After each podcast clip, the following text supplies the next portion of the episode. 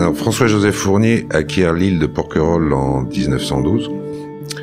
En un sens, on peut dire que c'est au terme d'une odyssée. Ils voilà partis, donc ils ont rejoint l'Italie, ils ont suivi la côte, ils pêchaient, ils se débrouillaient.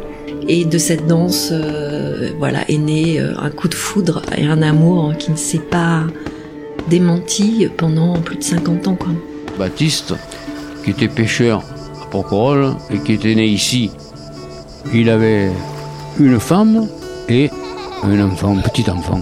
J'ai l'âge de mon arrière, arrière, arrière-grand-mère quand elle a découvert l'île euh, en 1874. Au bout de deux mois, hein, ils sont arrivés à la tour fondue, une tempête épouvantable. Un cheval, une moto, un chien. Et euh, la belle vie. Et il s'est marié trois fois. Prier, c'était pas pour rien, pour que sa femme revienne. Bon, il n'est jamais revenu d'ailleurs.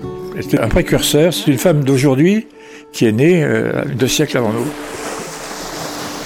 Porquerolles est depuis toujours le théâtre d'odyssées réelles ou fictives, immobiles ou vagabondes. Des hommes et des femmes s'y sont échoués par hasard au terme de longs voyages, d'autres s'y sont illustrés en personnages légendaires qui ont marqué la mémoire collective. Faire revivre ces histoires et ces personnages, c'est ce que je vous propose dans cette série de 5 épisodes intitulée Murmure, mariage du son et de la photographie, réalisée pour l'exposition Le songe d'Ulysse à la Villa Carmignac en collaboration avec le photographe Bernard Pess.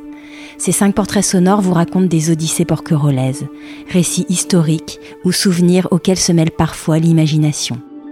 Je vous propose de découvrir ces incroyables histoires dans cette série diffusée une fois par semaine pendant un mois et je ne peux que vous inviter à découvrir l'installation complète à la Villa Carmignac jusqu'à mi-octobre.